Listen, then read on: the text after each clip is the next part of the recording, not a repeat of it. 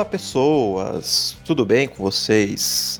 Esse é mais um episódio do Papo Furado Qualquer, o seu podcast que já virou rotina no seu dia a dia.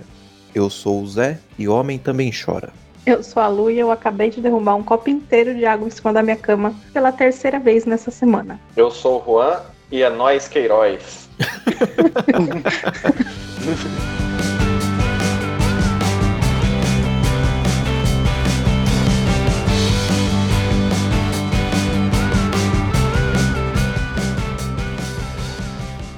Quem nunca ouviu que homem não chora, homem de verdade é bruto, homem não se cuida, isso é trabalho de homem. Isso faz parte de um pensamento ainda forte e existente em nossa sociedade. Está todo inserido naquilo que chamamos de masculinidade tóxica. Esse termo faz referência às características estereotipadas normalmente atribuídas aos homens.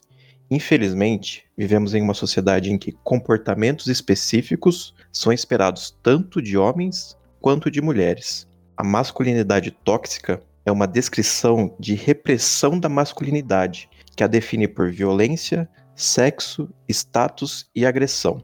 É o chamado ideal cultural da masculinidade, onde a força é tudo, enquanto as emoções são uma fraqueza. Os traços emocionais e passionais são considerados vulneráveis e supostamente femininos. E aí, amigos, o que vocês têm a dizer sobre masculinidade tóxica? É, vamos com calma nesse episódio. É, e tem toda uma questão de termos que a gente precisa. Se tiver alguma coisa errada, qualquer um falar alguma coisa errada, vamos nos consertar. Eu acho que a gente tem que entender também que tá tudo bem falar errado, desde que a gente fale. Eu penso muito dessa maneira. A gente só vai aprender a falar certo sobre esses temas quando a gente começar a falar. Não tem como a gente aprender, aprender, aprender sem discutir isso primeiro, sabe? Uhum. Então, primeiro, é, é, a primeira coisa que a gente tem que entender, por exemplo, uma visão que eu tive que há pouquíssimo tempo eu não tinha, de que as mulheres é, que são machistas, o machismo está muito ligado, né, à, à masculinidade tóxica, mas as mulheres machistas a gente não pode ter raiva, não pode ter uma atitude agressiva em relação a isso, mas uma, uma, uma visão de educação mesmo, como eu falei antes. E, e, acho que é isso que a gente não deve ter medo de falar, medo de usar o termo errado, medo de de repente pisar no calo de alguém. Se porventura pisar no calo de alguém, legal, significa que a gente tem aí um espaço de aprendizagem legal. Sim. Eu acho que até esse termo falar em mulher machista é algo que talvez não faça sentido, dado que uma mulher, ao reproduzir esses comportamentos ou essas ideias da sociedade, ela na verdade está sendo uma vítima. É, quando você fala que a mulher é uma vítima do machismo, o homem também não deixa de ser. Isso, eu acho que a gente tem que entrar nesse ponto. É, vamos falar, vamos falar de, de, experiência, de experiência pessoal mesmo sua.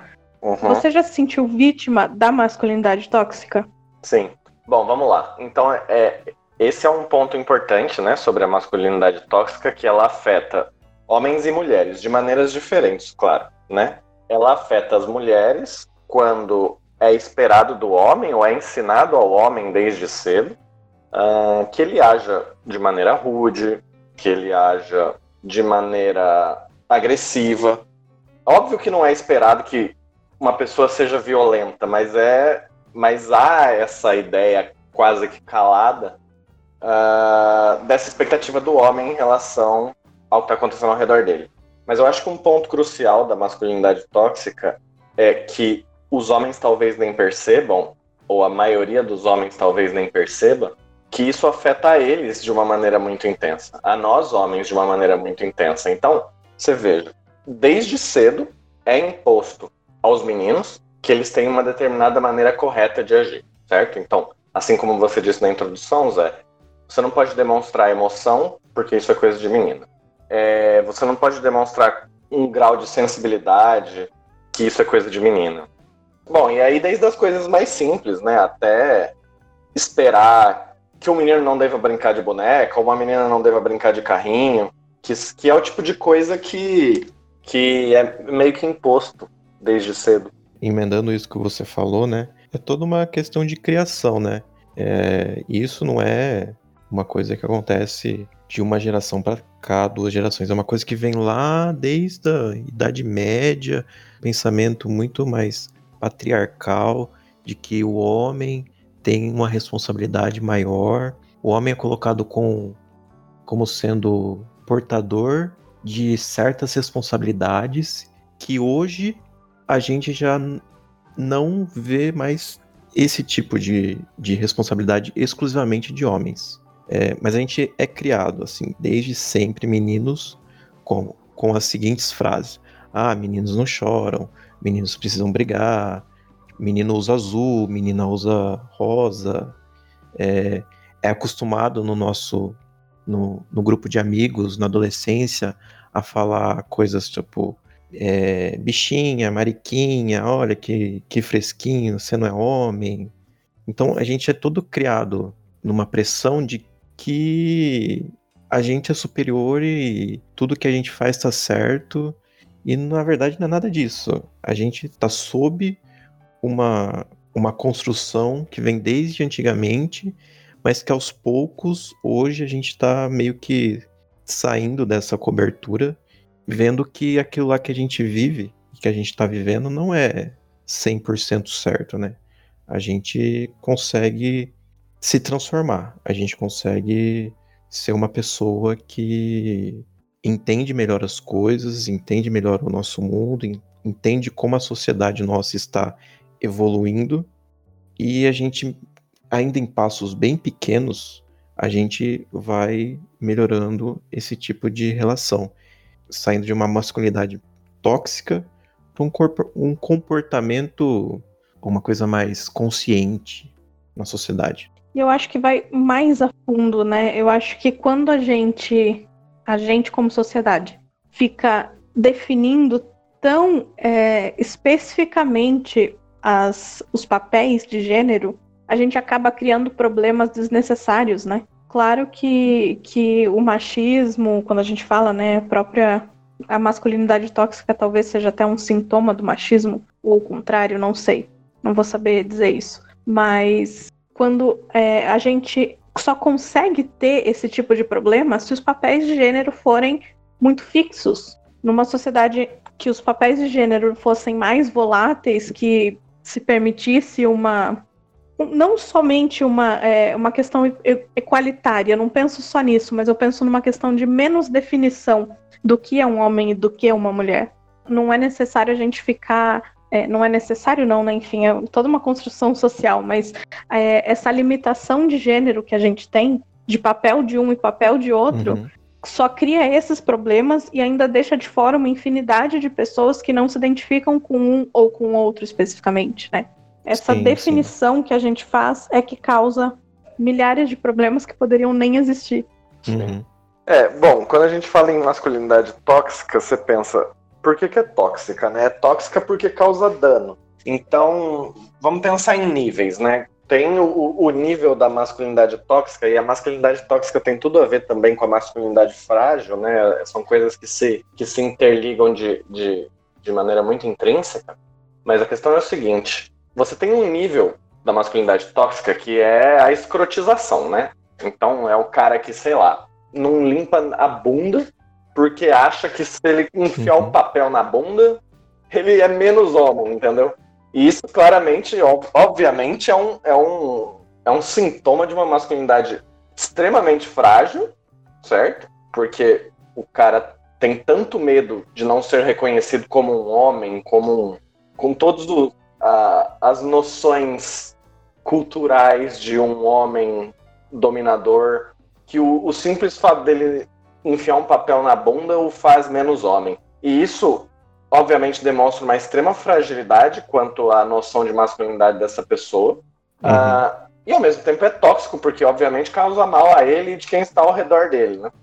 E esse é um exemplo extremo de uma masculinidade tóxica extremamente escrota, mas a gente tem exemplos muito mais mundanos e muito mais, como que eu posso dizer, muito, muito mais sutis que a gente reproduz a todo momento. Não adianta a gente querer supor que somos absolutamente desconstruidões disso, desse processo, porque não somos. Né? Sim, total. Nós somos filhos dos nossos tempos, né? Nascemos uh, em outros tempos, mas, uh, mas eu não gosto desse argumento também de somos filhos dos nossos tempos. Eu acho que a gente tem que procurar sempre mudar e melhorar e, e tentar entender por que, que a gente age da maneira que a gente age. Mas voltando, existem demonstrações muito mais sutis de masculinidade tóxica que nos fazem mal, que nos causam algum grau, podem nos causar algum grau de angústia, e a gente nem se dá conta que a raiz de tudo isso é a masculinidade tóxica. Então, assim, uma pressão, por exemplo, para o homem ser um provedor da casa, né? Tem cara que não aceita ganhar menos do que a esposa, a namorada, ou não ser o provedor da residência, ou ficar em casa e cuidar dos filhos enquanto a mulher trabalha fora.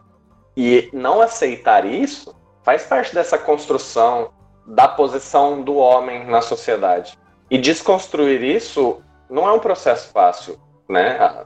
Você pode parar para pensar e imaginar que te incomodaria estar em casa não como provedor, sendo que a casa estaria sendo financiada por uma namorada, uma esposa, etc. Enfim, existem vários pequenos exemplos uh, de situações causadoras de angústia, de estresse, eu diria até de depressão, onde a origem disso é uma expectativa que é dada pela masculinidade tóxica. Na verdade, não pela masculinidade tóxica, mas pelo, pela expectativa que se cria sobre o papel de um homem, e da mesma forma, existe isso para a mulher também, de maneiras muito mais intensas do que para o homem, inclusive.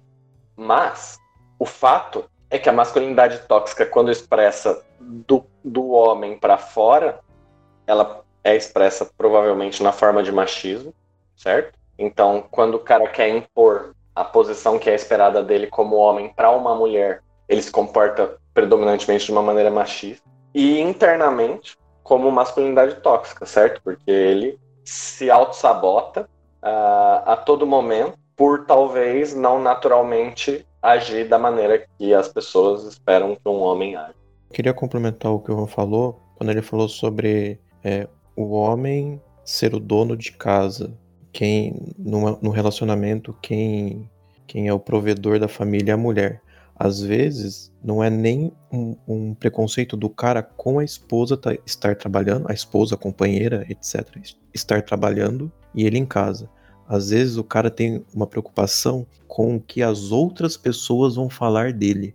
Olha, será que os meus amigos, a minha família vai aceitar que quem seja a pessoa que banca toda a casa, toda a nossa moradia, nossa família é a minha esposa? Às vezes a paranoia não é nem com a esposa em si, é com o que os outros vão achar.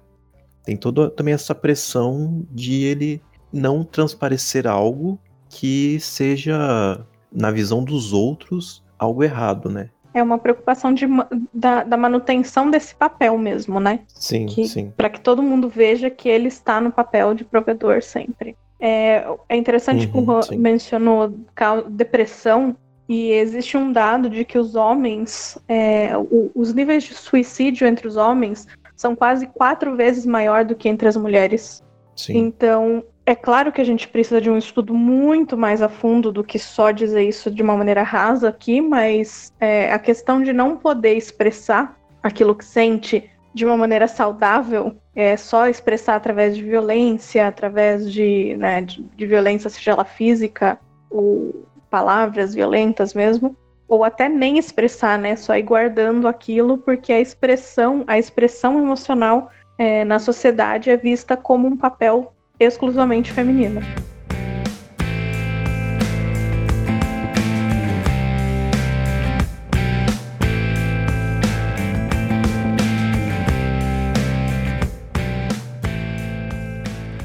É, já que você entrou nessa questão de danos, né, no caso suicídio, e você falou sobre estudo, eu vou jogar um estudo aqui. Em, no ano passado, em novembro de 2019, a Organização Pan-Americana de Saúde, junto com a Organização Mundial da Saúde, lançou um relatório chamado Masculinidades e Saúde na Região das Américas. Quem tiver curiosidade, o link para o relatório vai estar na descrição do episódio. Ele fala o seguinte: que um em cada cinco homens no continente americano morre antes dos 50 anos, e mais da metade dessas mortes antes dos 50 anos está relacionada com masculinidade tóxica. Significa que os homens, eles são, no continente americano, protagonistas de violência, pois eles são os que mais matam, os que mais morrem e os que mais se matam. Então, o homem em si, essa masculinidade é sinônimo de violência, seja contra outras pessoas, seja contra ele mesmo. Sim, inclusive 95% da nossa população carcerária, né, população brasileira, são homens.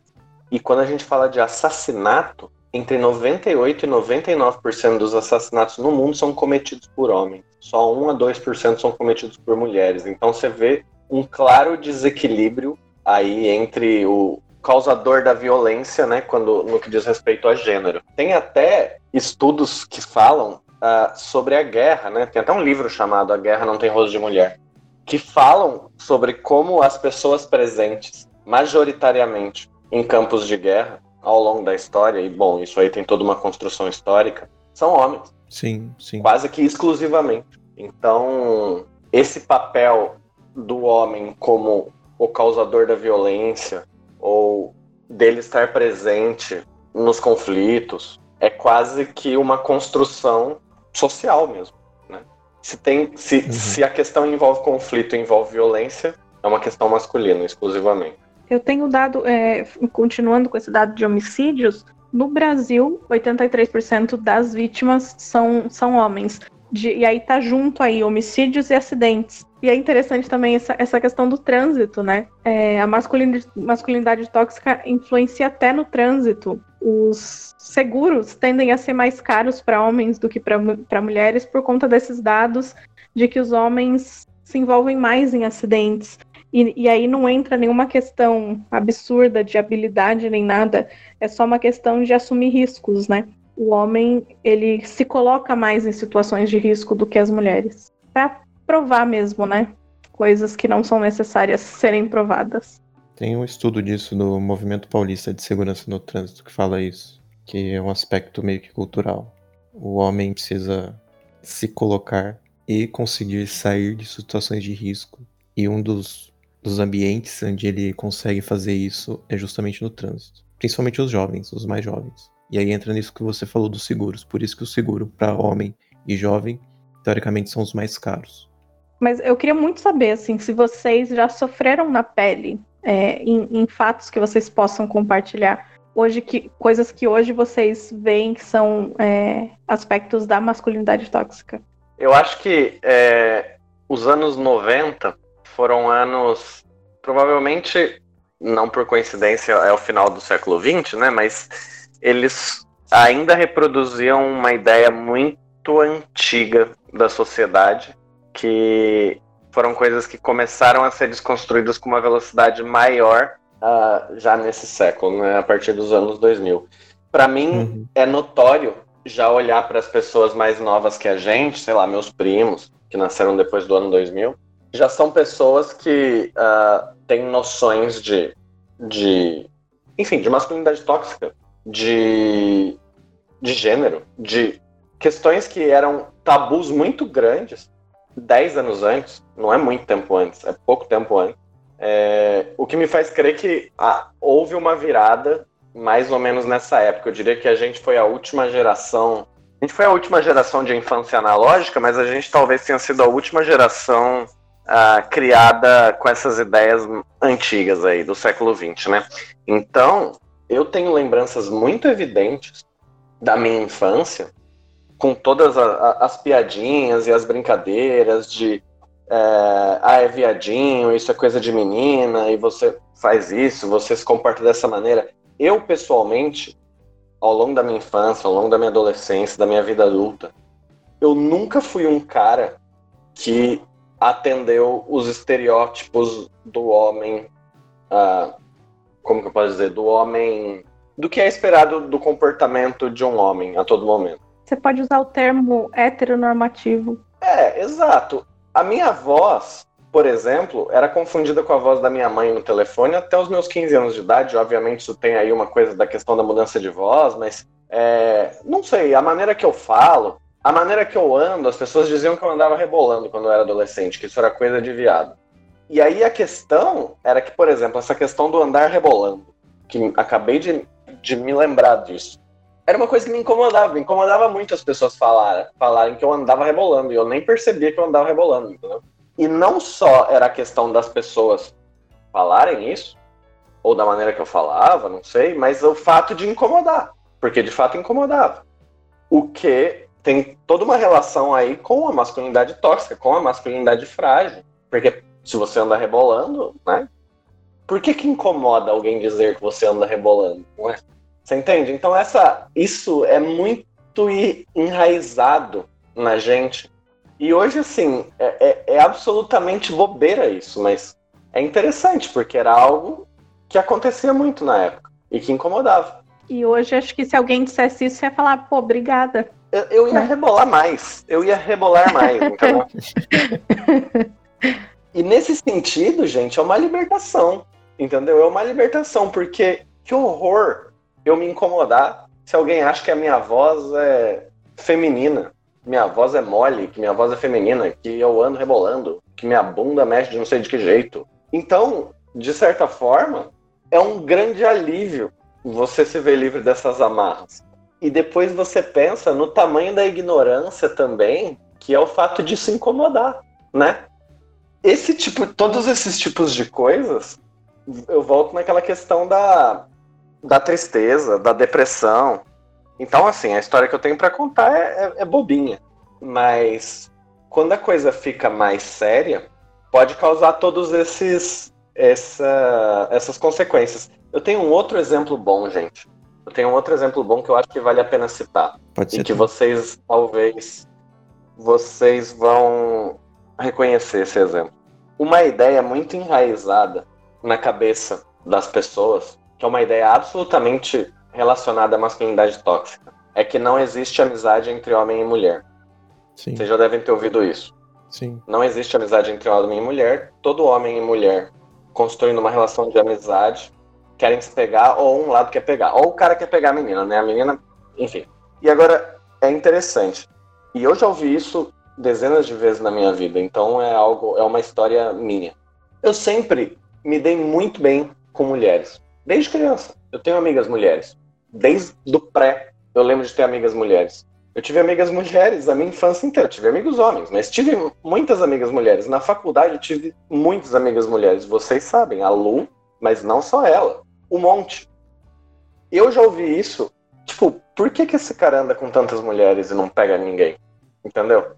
E quando você para pra pensar, isso é uma construção absolutamente enraizada nessa ideia de masculinidade tóxica. Por que, um cara não pode ser amigo de uma menina? Eu sempre me dei bem com mulheres nem todas as vezes eu estava interessado uhum. em pegá-las. Às vezes eu estava, às vezes não, mas sempre construí amizades com mulheres ao longo da minha vida. Isso sempre foi algo muito natural para mim. Isso sempre foi visto como algo que comprometeria a minha masculinidade de alguma forma. Beleza. E é curioso que eu sempre estive do outro lado. Eu, até chegar à faculdade, eu só tive amigos homens.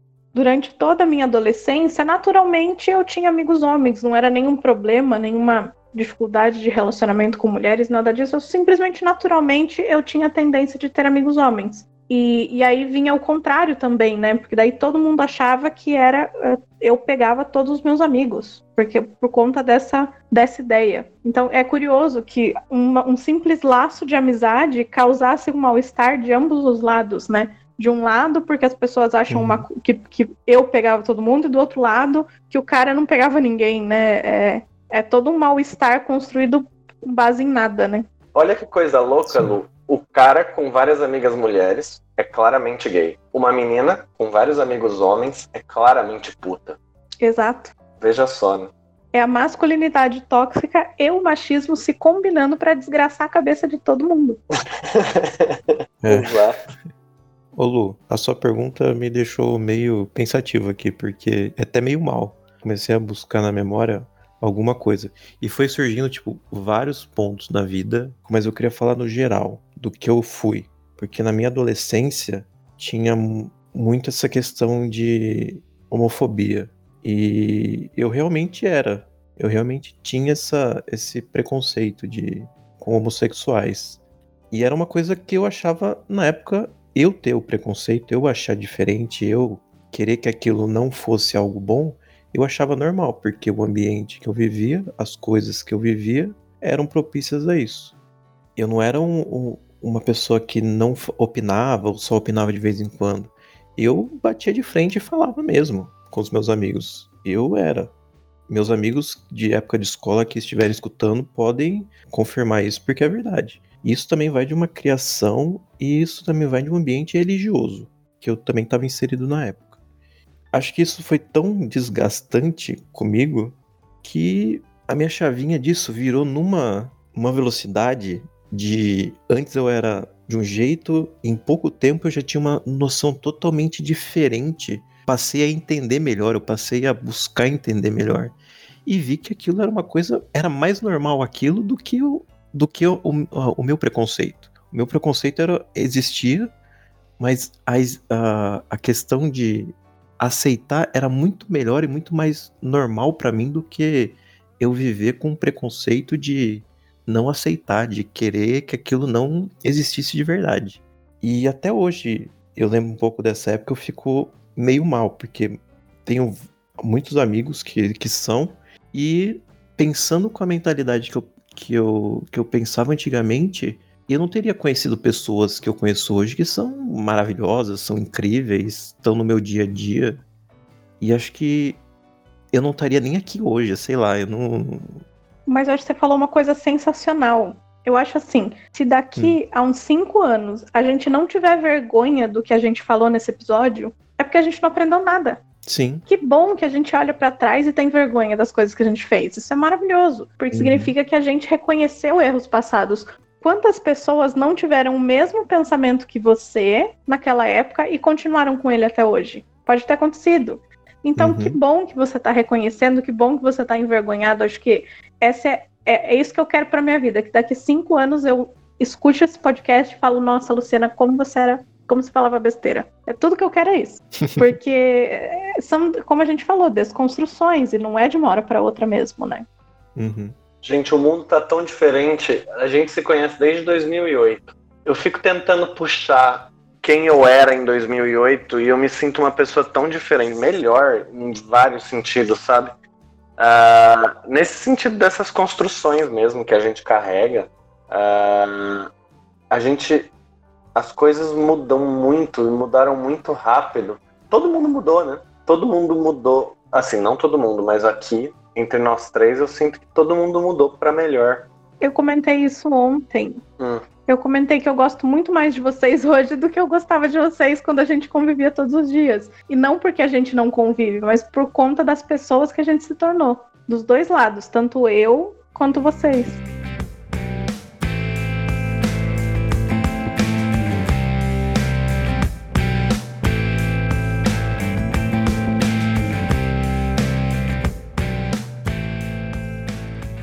Eu queria falar sobre, sobre é, isso que a gente estava falando. Eu até abordei sobre homofobia. Alguns dos efeitos é, da, masculinidade, da masculinidade tóxica. Si. E um efeito muito grande, claro, todos, todos têm o seu devido grau de importância e devem ser combatidos, mas o muito importante é um, é um efeito interno, que é toda a questão de o homem suprir os seus sentimentos, ele não conseguir externar isso, mas ele tem que manter aquela pose de homem, de macho, mas por dentro o cara é uma todo um rebuliço de dos seus sentimentos, do seu entender e vira uma confusão que pode gerar diversos problemas psicológicos na pessoa. E voltando, voltando ao estudo que eu falei da, da Organização Pan-Americana, 45,5% dos homens gostariam de se expressar mais de um modo menos rígido e agressivo com os outros. E mais de 66% dos homens não falam com amigos sobre os seus próprios medos e seus próprios sentimentos. Então, o homem em si, é, essa construção, essa capa de masculinidade que ele tem em volta, é tão prejudicial pro próximo quanto para ele mesmo. Tipo, ele não consegue, ele não consegue externar o que ele sente, ele não consegue mostrar como ele tá se sentindo, né? Tudo o que ele tá, tá sentindo, por medo justamente de ser julgado pelos outros, novamente. Sim. Por medo de ele não se enquadrar no seu grupo de amigos, por exemplo. Olha, ninguém fala de sentimentos aqui nesse grupo, então é melhor eu não falar. Eu só vou falar sobre futebol, sobre cerveja, sobre mulheres. Ninguém fala sobre sentimento, ninguém fala sobre medo, ninguém fala sobre como ele tá se sentindo, o que ele tem passado, então eu não vou falar. E acho que muitas amizades de homens é, que você não fala o que você tá sentindo para um amigo, porque é um amigo, não é um colega, não um conhecido. São amizades meio falsas, porque de fato você não tá se abrindo com, com seus amigos, você não tá demonstrando aquilo que, que você tá sentindo no momento. Vira mais um grupo, igual eu falei, um grupo de falar baboseiras, um grupo de falar sobre coisas é, totalmente comuns do dia. Não vira um grupo de um relacionamento que você é aberto a conversar sobre tudo. Agora, trazendo para a parte é, externa ao homem, mas ainda sendo sobre ele e não sobre o outro, igual o Juan falou no começo sobre os homens que não têm uma higiene adequada, porque isso pode ser um sinal de que a masculinidade deles seja afetada pelo simples fato de você ter uma higiene adequada. Além disso, tem a questão do câncer de próstata, que o exame, tem o exame do câncer de próstata que é feito manualmente, né, o exame do toque, que, pelo pensamento dele, coloca em risco toda a sua construção masculina, e é uma puta de uma besteira. A pessoa simplesmente não se preocupa com a sua saúde por um simples fato de que eu não vou fazer esse exame porque esse exame coloca em risco a minha construção masculina. É surreal isso, né? Uhum. É surreal. E assim, eu acho que a coisa dá para ser mais sutil que isso ainda. E mesmo assim, ser ruim. Hum. O cara vai fazer, e ele faz. E a maneira de descontrair da situação é falar, pô, mas nem me trouxe uma flor, sabe? Tipo, entendeu? Ah, tipo, a coisa, para tentar descon descontrair do fato, você faz uma piada, entendeu? Porque aí tá ficando claro eu não sei, você entende? A- É uma sutileza, Eu entendi. Eu entendi. é uma Sim. sutileza, e obviamente não é por mal, isso é num nível. É, é muito diferente do cara que não vai fazer, entendeu? Mas é, é quase que eu preciso fazer essa piadinha só pra. Tipo, eu tô fazendo o exame, mas eu tô garantindo aqui a, a minha, de uma maneira sutil, minha posição de homem nessa história. É sutil, mas não deixa de ser. É, tipo, tem que marcar esse território aqui, tem que colocar esse limite, e essa piadinha é o meu limite pra todo mundo entender que isso aqui é um exame apenas. Tipo, não, não existe nenhum risco de isso ser algo a mais. Uhum, exatamente. E, e- e não- nem chegando ao ponto extremo de um exame de próstata, mas até um cuidado, um cuidado de beleza, um cuidado seja com a pele, seja com o cabelo, com a sua aparência, né? Sim. Tudo isso, é, muitos homens não realmente não não se importam porque acham que isso não é coisa masculina. O, o simples ato de você passar um creme no rosto, no braço, já te impõe numa categoria de que você não é homem, né? Uhum. E retorno novamente ao relatório da Organização Pan-Americana da Saúde, que diz que 43% dos homens gostariam, mas não têm, por motivos de medo de serem julgados, é, terem cuidado com a aparência, mais cuidado com a sua aparência. Então isso também retorna novamente a ser julgado por um, por um ato que não significa abso- absolutamente nada. Exato. É interessante isso, né? Especificamente esse, acho que da aparência, eu não sinto isso. Eu sou, eu sou desleixado, mas eu, eu, não, eu não sinto de verdade uma vontade reprimida de não ser desleixado, sabe? Eu, eu, eu tenho muita preguiça de processos. Desculpa, mas foi muito engraçada essa frase.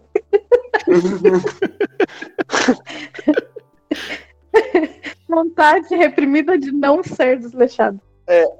A masculinidade tóxica me afeta em outras frentes. Essa frente, pra mim, É preguiça, Cara, né? eu sou muito. Eu tenho preguiça de processos, assim, sabe? Então, por exemplo, o ato de passar um creme, eu. não teria qual, nenhum problema de passar creme. E eu, se eu não tô com preguiça, eu passo, entendeu? Se, tá na, se uhum. o creme caiu na, na, minha frente. Mas eu tenho tanta preguiça de processos. Eu, eu, eu não corto cabelo porque é um processo, sabe? Você tem que sair de casa, ir ao cabeleireiro, esperar o cabeleireiro terminar de cortar o cabelo da pessoa na sua frente, cortar o seu cabelo, conversar com o cabeleireiro. Sabe, é todo um processo e é desse é disso que eu tenho preguiça. Eu super te né? entendo. Né? E eu tô do outro lado, né? Porque eu tenho essa preguiça, mas, pô, você é mulher, você tem que amar ir ao cabeleireiro, uhum. entendeu? Uhum. É muito curioso sim, isso. Sim. Porque eu tenho mega essa preguiça, nossa, total.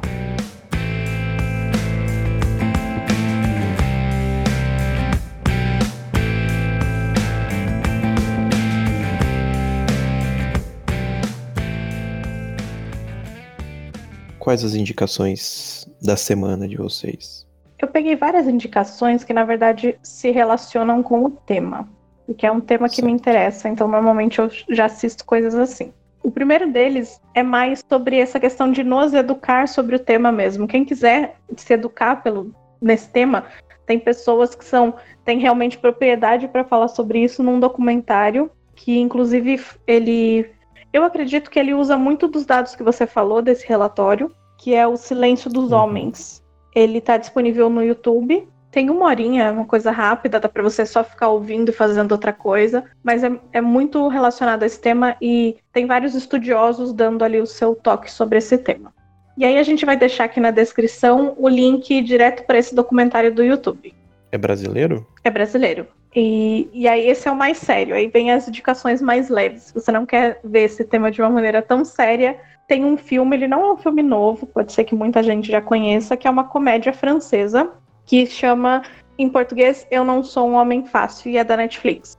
É basicamente um filme em que um cara bate com a cabeça, um cara que tem toda essa questão muito aflorada da masculinidade tóxica, e, e ele bate a cabeça e acorda num mundo em que os papéis de gênero são trocados.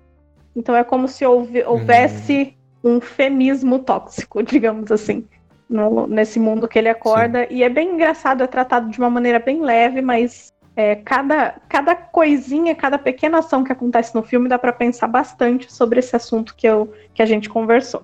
E uma outra coisa, esse aí todo mundo, eu tenho certeza que todo mundo vai gostar, mas esse aqui, esse último, essa última sugestão é um pouquinho polêmica, que é aquele tipo de filme que é ame ou odeie. Mas eu vou falar mesmo assim. Hum. É um filme totalmente nonsense, assim. Você não pode. Você tem que ir com a cabeça aberta para assistir ele. Que também não é novo, mas também tá na Netflix, que chama Um Cadáver para Sobreviver. O nome em inglês faz mais sentido que, se, que é Swiss Army Man. Eu acho que significa homem canivete suíço, mais ou menos assim.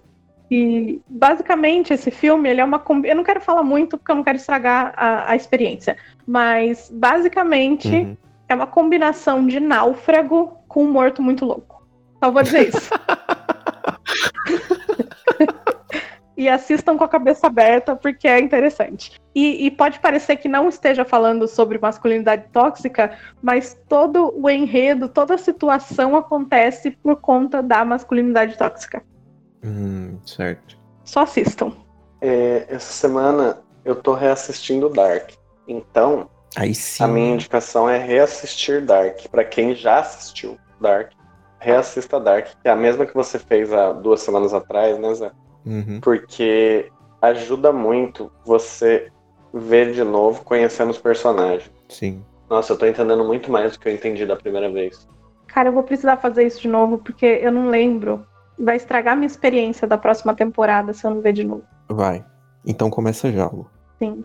Era pra você ter começado, hein? Ó. Tu falou que ia começar dia 9. Tô atrasada, né? um pouquinho. e é isso, gente. Essa semana, essa semana eu não, não consumi muito entretenimento, então eu tô por fora, mas é, eu, vou, eu vou recomendar um livro que eu li faz tempo. Achei. Eu só. Eu, eu não, vou, eu não vou detalhar, tá? Eu só queria dizer que o mundo está dividido entre pessoas que já leram Sapiens, do, do Noah Harari, do Yuval Sim. Noah Harari, e pessoas que não leram. Se você tá do lado do mundo que ainda não leu, você tá do lado do mundo errado. é só isso que eu tenho pra dizer. Devo concordar. Devo concordar. Todos já lemos Sapiens aqui? Eu não ou... li. Luciana, você eu... tá do lado do mundo errado. Eu vou, eu vou, eu vou, vou corrigir isso aí. É muito bom, é muito bom, é muito bom. Mas corrige depois de Dark. Ai, gente, vocês também querem que eu faça tudo, não dá tempo, calma. e, e vou emendar então, Juan. Você falou de Sapiens, eu vou emendar agora com Homo Deus. Você já leu? É, tá na metade, tá em processo. Então, beleza. Eu acho que os dois livros são muito bons. São. É uma leitura gostosa. Ela não é fácil, mas ela é gostosa de, de fazer. É. Dos dois, para mim. Você perde a noção. Esse é o problema, meu filho. Eu não tô podendo perder a noção aí. eu queria falar um negócio. Eu não sei se. se eu não queria que isso fosse indicação, mas eu, eu queria que as pessoas assistissem para entender um pouco desse conceito que a gente tá falando. É, para quem não assistiu, tem uma série passando na Netflix que é Peak Blinders, que é sobre uma gangue inglesa na cidade de, de, Eu não lembro o nome da cidade, eu não assisti a série inteira. E, e, a série é retratada na década, na década, no século passado. Eu não vou entrar em, no contexto da série em si. Se vocês quiserem assistir por diversão, assistam. Mas se você prestar atenção nos personagens, na construção social da época, você percebe muito isso de o homem masculino estar presente, não ter sentimentos. O homem masculino ele estar ali sem sentimentos é praticamente um robô. Ele faz aquilo que ele tem que fazer, ele faz aquilo do trabalho dele e ele não expressa nada. E na série, o personagem principal, ele, ele eu, eu vejo isso no personagem principal. Ele tem um conflito pelo menos nas primeiras temporadas, porque eu não tô no final, eu não tô. A série tá na quinta temporada, se não me engano, ou sexta. Eu tô só na, na segunda ainda. O personagem principal, ele tem uma questão de é, saber que ele precisa estar ali como a figura é, masculina que a sociedade na época preza, mas dentro dele ele tem essa todo esse conflito é, sentimental, porque ele tem trauma de guerra, ele tem um. Ele tem toda uma, uma carga é, traumática nele muito complexa.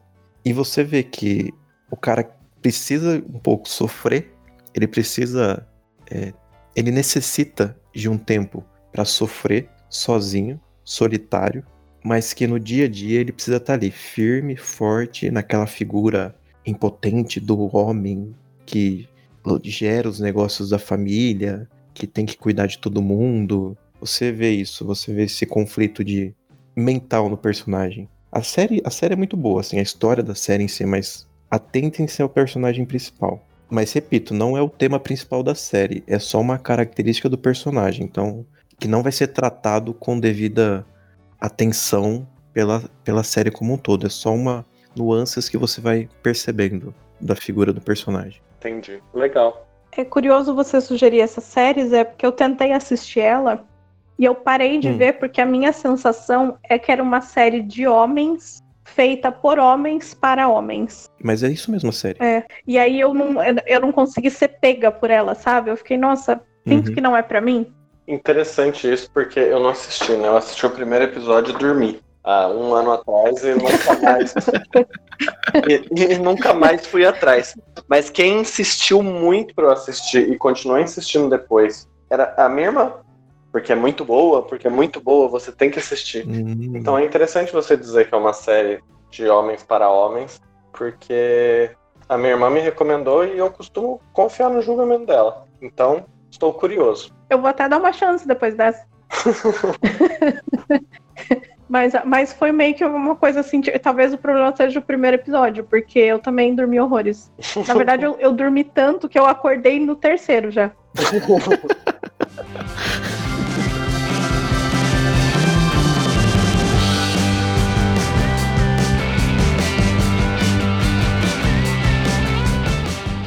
E é isso, amigos. O episódio de hoje fica por aqui. Até a próxima. Um abraço, um beijo e até mais. Tchau, tchau. Tchau, tchau. Tchau.